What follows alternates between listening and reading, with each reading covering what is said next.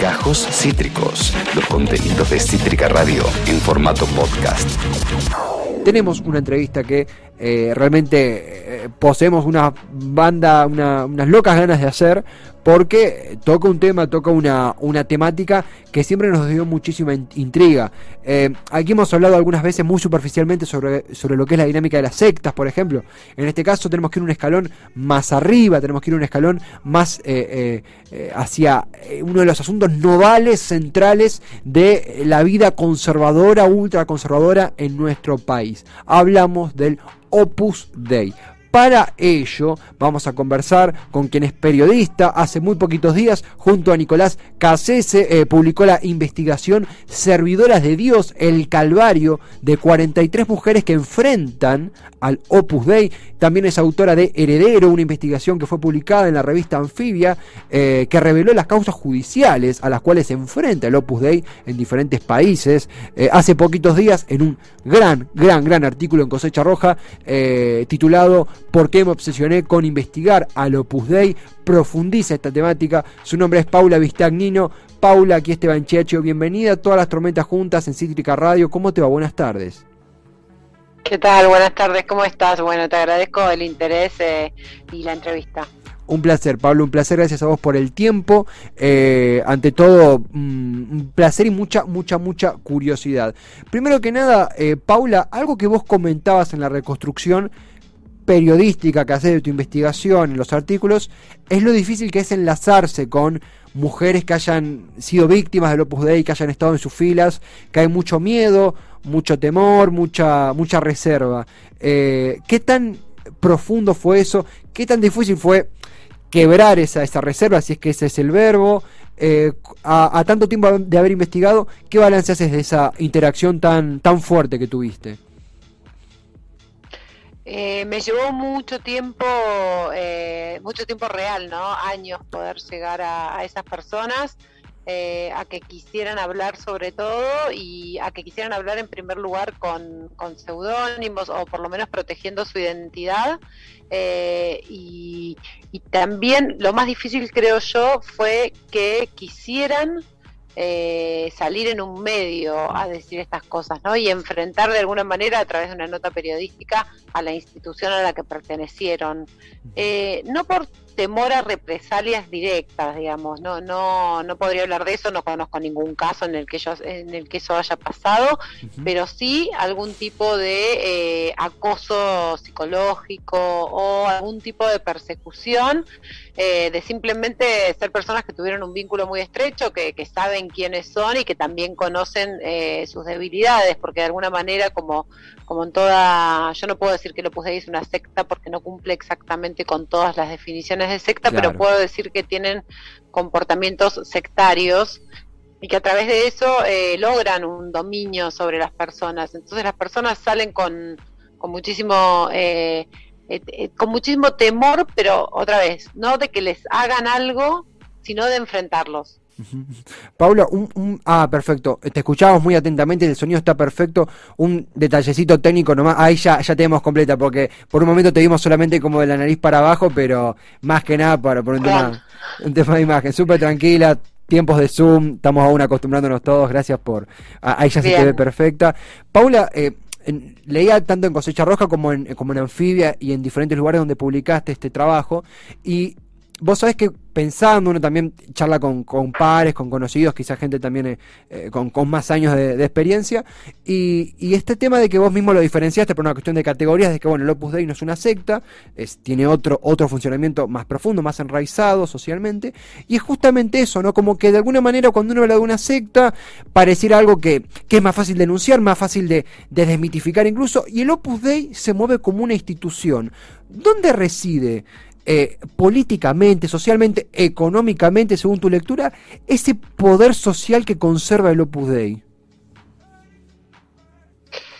Eh, sí, que conserva, diría, sobre todo que, tiene, ¿no? Eh, el Opus Dei es una institución de la Iglesia Católica que funciona legitimada y con el aval de la Iglesia Católica. algunas veces se dice, bueno, una institución ligada con yo digo, no, no, es una institución de la Iglesia, de hecho la Iglesia fue la que la avaló para que funcione, la que le aprobó los estatutos de funcionamiento y la que en 1982 le dio vía Juan Pablo II, particularmente él fue el que más benévolo fue con el Opus Dei, eh, le dio la figura jurídica única de la Iglesia que es eh, prelatura personal y que es eh, algo que les da una autonomía que no tiene ninguna otra eh, institución de la iglesia, ninguna orden ni congregación. Y esto es una institución y no es una orden ni congregación porque es una institución de laicos, con una cúpula dirigente de sacerdotes, pero luego todos los miembros son laicos, a diferencia de, cualquiera de las eh, congregaciones que conocemos más.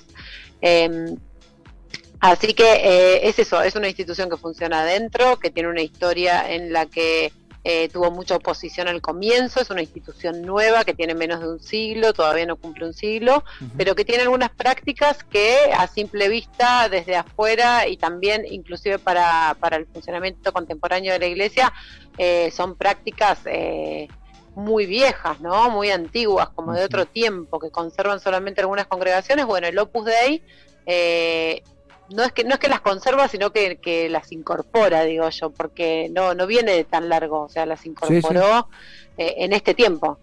Ah, ah, hay algo central, ¿no? Que es el, calvario de las mujeres que has entrevistado, reporteado, eh, eh, es una, una, formación desde muy pequeñas que se les da, que quería preguntarte eso. Antes que eso, antes que eso, ya que es, en términos de historia reciente, es, joven la, la historia del Opus Dei, amén de su de su vínculo con la iglesia, que ya tenemos otra categoría histórica para con ella. Eh, pero uno a veces tiende a creer que en Argentina, bueno, en Argentina el, poder del Opus Dei es marginal, es pequeño, bueno, es más en el interior. Eh, ¿Es tan así? ¿Qué, ¿Qué rol, qué tanto poder tiene hoy en el 2021 el Opus Dei en nuestra sociedad, según tu lectura? Em, creo, es difícil de responder esa pregunta porque justamente uno no es un poder visible. Claro. Eh, entonces es muy difícil de responder, pero los vínculos que tienen son muy fuertes, los vínculos con el Poder Judicial, los vínculos con el Poder Político, los vínculos con el Poder Económico. Eh, es difícil inclusive saber quiénes son miembros del Opus Dei porque es algo que no se transparenta.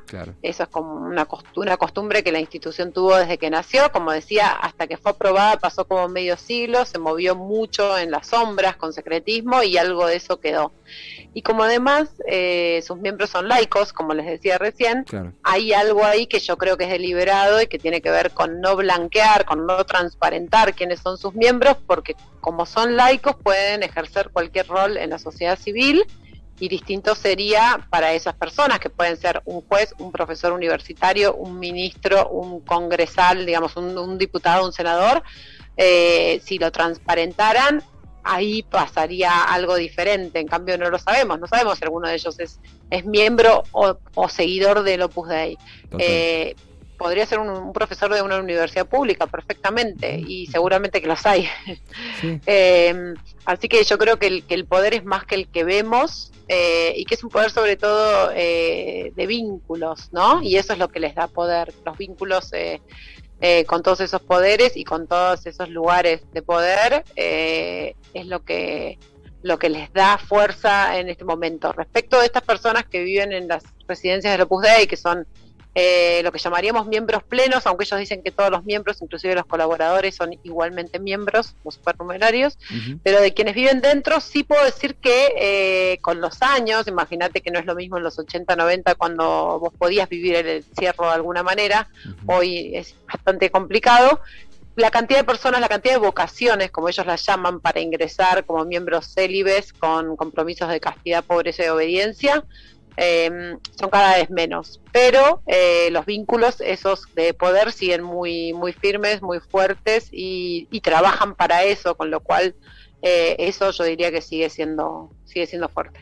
Vos sabés que una curiosidad, ¿no? En, el, en, el, en la retórica política, en, en los pasillos del, debate político partidario, eh, leía que están esto que vos decías, que hay hasta acusaciones casi como de corte de voley, en donde se iban pasando acusaciones de no, este es del Opus Dei, el otro del Opus Dei, entre gobiernos incluso progresistas, pero que supuestamente tenían integrantes del Opus Dei, supuestamente. Eh, eh, dos, dos titulares, no me gusta mucho esa palabra, pero dos cosas, frases clave, ¿no? Esto de más poder del que se ve, por un lado, y por el otro, pobreza, castidad y obediencia. términos fortísimos, muy rebajadores, y, y ahí paso a preguntar directamente por esos testimonios de, de las, eh, del calvario que vivieron las mujeres que entrevistaste y que notificaste. Eh, no sé si la pregunta es cuántas han podido salir, cuáles han sido las secuelas, cuántas siguen allí. Digo, ¿cómo fue abordar semejante, semejante proceso con ellas? Pues yo empecé entrevistando a exnumerarios y exnumerarias hace muchos años, que son eh, los de mayor categoría, son personas profesionales de clases medias altas que viven también con compromisos de castidad, pobreza y obediencia, que entran en la adolescencia, como estas mujeres de las que ahora voy a hablar, pero digo, el grueso de los numerarios del Opus Dei son personas de clase media alta, eh, y también tienen sus dificultades, también eh, denuncian cuando se van eh, manipulación de conciencia, también les cuesta mucho salir y también salen muchísimas veces con, con daños, con daños psicológicos y demás. Luego, eh, el Opus Dei, que sería esto que te estoy contando, esos colaboradores externos más estos numerarios, el Opus Dei busca deliberadamente, también recluta directamente, y lo hace en los 68 países del mundo en los que funciona, no solo en la Argentina, mujeres de clases bajas, eh, mujeres pobres, eh, para que sean el servicio doméstico de su institución. Es decir, que estas mujeres pobres, que son las que se animaron a hablar por primera vez, porque de todos estos numerarios y numerarias de los que te hablo, yo no, no, ellos hasta ahora no han salido con nombre y apellido como sí lo hicieron las que eran las empleadas domésticas de Opus Dei. Eh, así que me parece muy valioso. Pero bueno, a ellas llegué por último. Yo primero empecé por los demás arriba, que fueron los que los testimonios que fui consiguiendo y unos me llevaron a otros. Después estas mujeres, ellas se reunieron solas porque se encontraron en edad de jubilarse, se encontraron con daños en su salud, se encontraron con con que no tenían, eh, habían trabajado 20, 30 años eh, y muchísimo, y no tenían siquiera un quit, en algunos casos un quill, una historia, un aporte. Eh, por supuesto no habían tenido salario porque nunca cobraron. ahora el Opus Dei dice que está haciendo aportes y dice que paga a estas mujeres. no lo sé, sé que seguramente en estos días, después de la denuncia pública, probablemente estén haciendo aportes, eh, pero bueno, es, algo muy nuevo. Se encontraron con esto, se reunieron ellas para, para juntarse, simplemente habían pasado por una experiencia muy fuerte de haber estado años en, en la institución y ahí, una vez que se dieron cuenta de que no tenían muchas herramientas para enfrentar este momento de su vida, además descontando, descontando lo que pueda ser un daño psicológico, eh, necesitaban, eh, necesitan eh, jubilarse, además de que, de, que se, de que es absolutamente necesario que sean compensadas eh, y que les paguen lo que no les han pagado por todo ese tiempo. Y ellas se reunieron y buscaron un abogado para que las representara en este reclamo y a través de y buscaron a, a, una periodista digamos o un periodista y me buscaron a mí porque yo había publicado ya varias investigaciones y y bueno, y conocí a muchas de estas personas que, que te digo con las que venía hablando y, me buscaron a mí, me dijeron que me querían contar sus historias. Y bueno, me junté con ellas muchas veces, eh, las vine conociendo mucho tiempo y en un determinado momento ellas decidieron que querían hacerlo público y decidieron hacerlo público después de que Opus Dei no les diera ninguna respuesta. Ya mm. pidieron reuniones, ahora el Opus Dei sale a decir que que, están dispuestos a hablar con ellas y demás. Bueno, ya hubo reuniones con el Opus Dei, inclusive con el nuncio en la Argentina, inclusive una carta al Papa Francisco, y por ahora ellas no tuvieron ninguna respuesta concreta de nada.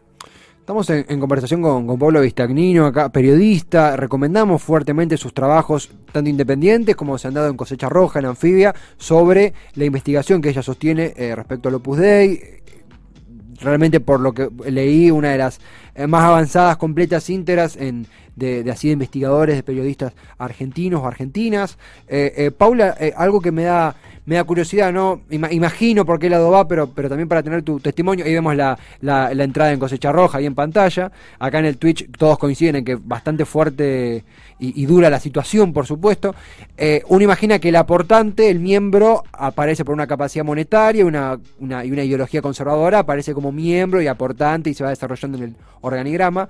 Pero ¿cómo ocurre la, la cooptación ¿no? de esas muchachas que forman para servir a cambio de nada, básicamente quitándole la humanidad realmente. ¿Cómo ocurre la, cooptación de ellas?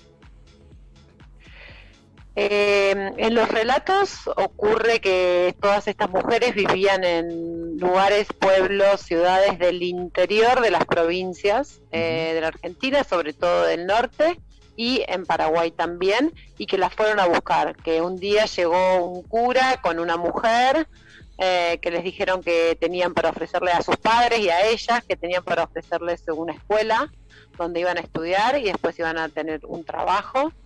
Eh, y desde el Opus Dei eh, hay un documento bastante reciente del Instituto Histórico Escriba de Balaguer en el que se cuenta esto mismo, que yo te estoy diciendo así como lo cuentan, que en la que reconocen de alguna manera e incluso el relato pareciera que para ellos está bien eso que hacían.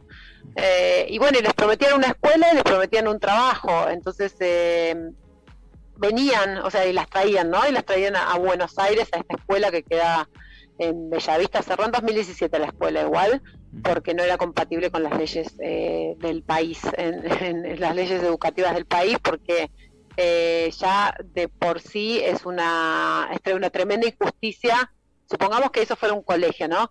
Y que estas chicas pudieran egresar de ese colegio, estudiar y después eh, conseguir un trabajo. Ya es una injusticia que por vivir en un pueblo vos tengas que trasladarte a mil, mil quinientos kilómetros de tu familia para poder acceder a la educación, que es un derecho eh, para todos, ¿no? Entonces, bueno, las traían de esa manera, las iban a buscar, sabían, conocían, eh, hacían un trabajo previo, veían en qué lugares había familias numerosas, con chicas, mujeres en determinada edad, que era entre los 14 y 15 años, para empezar esta escuela y para formarse. Eh, iban, tocaban la puerta de esa casa, ya repito, un cura con una numeraria, eh, y les ofrecían esto y traían a las chicas a esta escuela. Eh, las traían a la escuela algunas, hay varias de ellas que dicen, bueno, me trajeron desde Paraguay pensando que, iba a venir a una escuela, llegué, me pusieron un uniforme, me, empecé a trabajar y no sé si, si pudieron ver en, el testimonio de Tita en particular, que ella ni siquiera hablaba castellano cuando la, cuando la fueron a buscar a su pueblo en Paraguay, la llevaron a Asunción, de Asunción para acá a los 14 años, y llegó acá y ella dice, yo todos los días esperaba que empezara la escuela y la escuela nunca empezaba. Mm. Entonces, más si hubiera pasado lo que les prometían, yo ya creo que es una tremenda injusticia. Eh, pero además ni siquiera pasó lo que les habían prometido, porque una vez que entraban a la escuela, después eran convencidas, invitadas, convencidas, eh, empujadas, coaccionadas, como queramos decirlo, a ser numerarias auxiliares del Opus Dei, a ingresar como miembros del Opus Dei, a hacer estos compromisos de castidad, pobreza y obediencia, y por lo tanto a trabajar gratis, digo yo, para, para la institución en un lugar que es el de vas a servir toda tu vida, porque no era que ellas después podían eh, tener algún tipo de, de, movimiento ascendente y en algún momento tener otro rol, no, era te educamos como mucama, vas a ser mucama para servir a Dios y al Opus Dei para toda tu vida.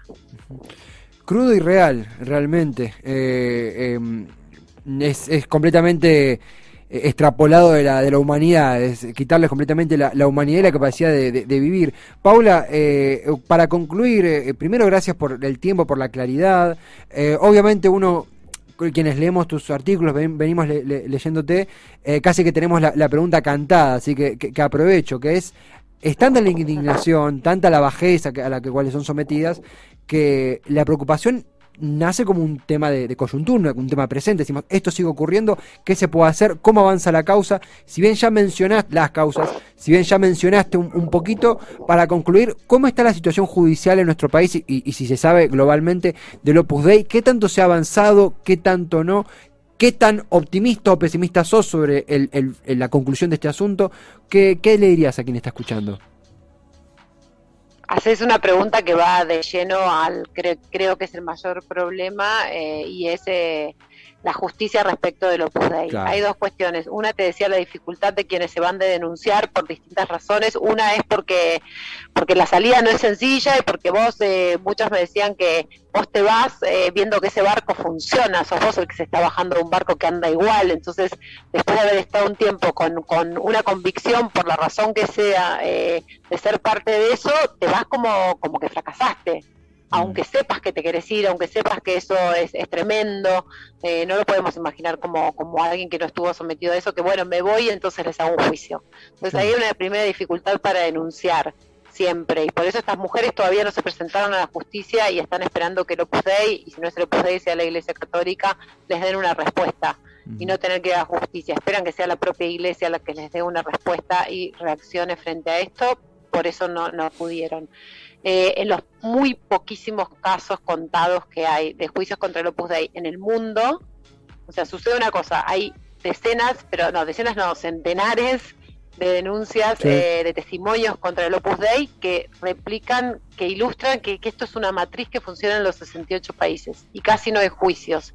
Y esto es porque el Opus Dei tiene estos vínculos que estamos diciendo, entonces no es fácil llevarlo a la justicia, no es fácil ganarle un juicio y te voy a dar solo un ejemplo, es un caso en Salta que está contado en la nota de, de Anfibia, en el que un hombre que no pertenecía al Opus Dei, sin herederos, en su lecho de muerte, eh, Francisco Noreico se llamaba este hombre, tenía 81 años, tuvo un accidente de autos, en su lecho de muerte eh, firmó, y lo entrecomillo porque fue con la huella digital, unas actas de donación de sus seis propiedades y de un poder para, para usar sus cuentas bancarias en favor de una asociación civil del Opus Dei de Salta.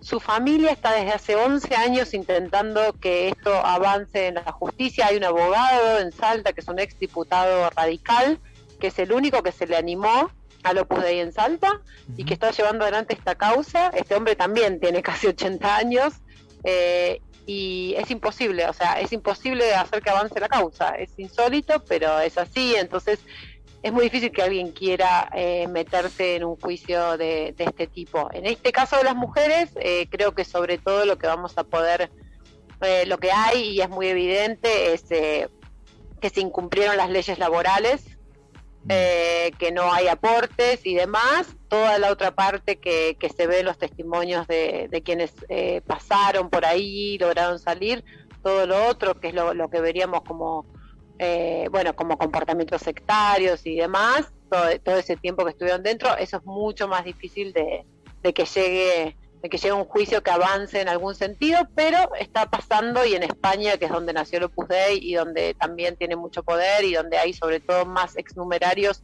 denunciando, están haciendo una movida para eh, hacer un reclamo general por daño psicológico y, estas cuestiones. Así que bueno, es un momento en el que en el que hace unos años te hubiera dicho, no, para nada, jamás va a pasar y hoy te puedo decir que, que con estas personas, como estas mujeres que salieron en el diario La Nación y que, y que son las, las verdaderas valientes en esto, eh, que se animaron, eh, si empieza a pasar esto, así como en otro momento una primera persona se, se animó a denunciar un abuso sexual, eh, un caso de pedofilia en la Iglesia Católica, y después vinieron un montón más y después hubo condenas y eso empezó a suceder, quizás eh, también pueda empezar a pasar acá. Por supuesto que son delitos distintos, pero... Eh, también, digo, son cosas que, que, en algún momento salen a la luz y que en algún momento generan eh, algún cambio, sobre todo de mirada de la sociedad, de mirada de la justicia y, y ojalá que pase también. Ojalá, ojalá así sea, ojalá así sea, eh, eh, aún en este, en esta, esto, este, esta charla tan, fuerte y con, con, que tanta indignación genera, lo que sí celebramos fuertemente es que haya comunicación popular, gente como vos, Paula, que produce, investiga y lleva este tema a quienes quizás de otra forma no hubiéramos accedido a, conocer o a aprender más del tema, más aún para acompañar, reclamar y también enlazarnos en estas charlas que, que, nos tan gentilmente nos cediste y nos permite conocer aún más en profundidad, obviamente tu laburo y así también esta, esta atrocidad que, que si no te leíamos, no te escuchábamos a vos y otros colegas, eh, nunca lo hubiéramos conocido. Lo celebramos fuertemente y consultarte por último, eh, estás en redes, eh, estás escribiendo, produciendo, ¿dónde podemos leerte? ¿Algo que quieras comentar, lo que quieras mencionar para cerrar? Dale, sí. Yo eh, trabajo hace varios años freelance, estuve en medios, estuve en diarios y demás, en varios, y ahora escribo freelance, así que voy publicando, esta es una investigación mía como en paralelo al resto de las cosas, pero después escribo sobre distintos temas. Eh, no tengo un lugar específico donde, donde publicar, voy medio buscando, depende de lo que haga, y sí, en redes sociales sí, eh, en, en Twitter sobre todo ahora, con mi nombre, Paula Vistañino me llamo. Paula, eh, ha sido un, placer, gracias por, por, cerrar semana con nosotros. Eh, será hasta la próxima y por supuesto seguiremos atentos, leyéndote, escuchándote en esta tan imprescindible investigación que estás llevando a cabo. Bueno, te agradezco muchísimo a vos y un abrazo grande para, para vos, para todos los que están escuchando y demás. Es mi debut eh, en este tipo de entrevistas, ah. así que me costó me costó entender cuando apenas entendí de qué se trataba esto, pero ahora entendí que, que, estábamos eh, acá, que estoy, que estoy saliendo. Quédate, tranqui, estamos todos aprendiendo, estamos todos formándonos, así que súper tranquila que, es un aprendizaje con, constante, Paula. Has superado las expectativas, súper tranquila. Bueno. Bueno, les agradezco mucho, les mando un abrazo. Abrazo gigante, Paula, muchísimas gracias. Ella, Paula Vistagnino, periodista, eh, eh, la hemos leído en Cosecha Roja, la hemos leído en eh, Anfibia, en la revista Anfibia también, además de otros laburos independientes me animo a decir, la comunicadora que más ha hecho, más ha profundizado en nuestro país sobre eh, el, las atrocidades que está llevando a cabo el Opus Dei, y, debo usar esa palabra porque es realmente una. es quitar la humanidad a las personas, lo que hemos escuchado. A mí leyéndola me pasó algo que no me pasaba desde que en uno de los veranos, creo, de 2017, 2018, me encontré en la costa con un libro de Alfredo Silleta, que si algunos lo conocen, de los años 80, que hablaba de las operaciones de la secta MUN en Argentina, y me, pegó muchísimo.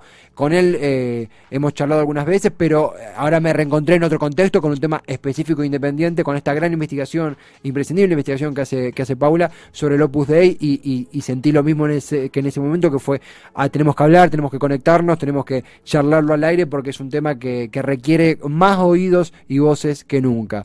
Paula Vistagnino, la última entrevista de la semana, la ha dejado en un cuadrito. Muy, muy, muy, muy eh, eh Acabas de escuchar Gajos Cítricos. Encontrá los contenidos de Cítrica Radio en formato podcast en Spotify, YouTube o en nuestra página web.